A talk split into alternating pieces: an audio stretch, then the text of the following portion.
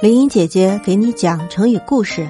今天讲的这个词是“覆水难收”。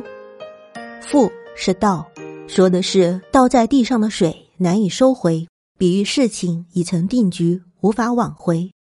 故事讲的是西汉时，会计人朱买臣家境贫寒，靠打柴糊口度日。他很好学，利用打柴卖柴的空隙读书。妻子崔氏嫌他是个书呆子，不会有出息之日，就离他改嫁了。后来朱买臣经同乡引荐，得到了汉武帝的赏识，被任命为会稽太守。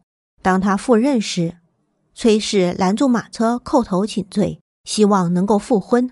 朱买臣让手下人取过一盆水，泼到地上，对崔氏说：“你若能把倒出的水收回来到盆里，我就和你。”破镜重圆，这个故事比喻事情已形成定局，无法改变，这就是覆水难收的故事。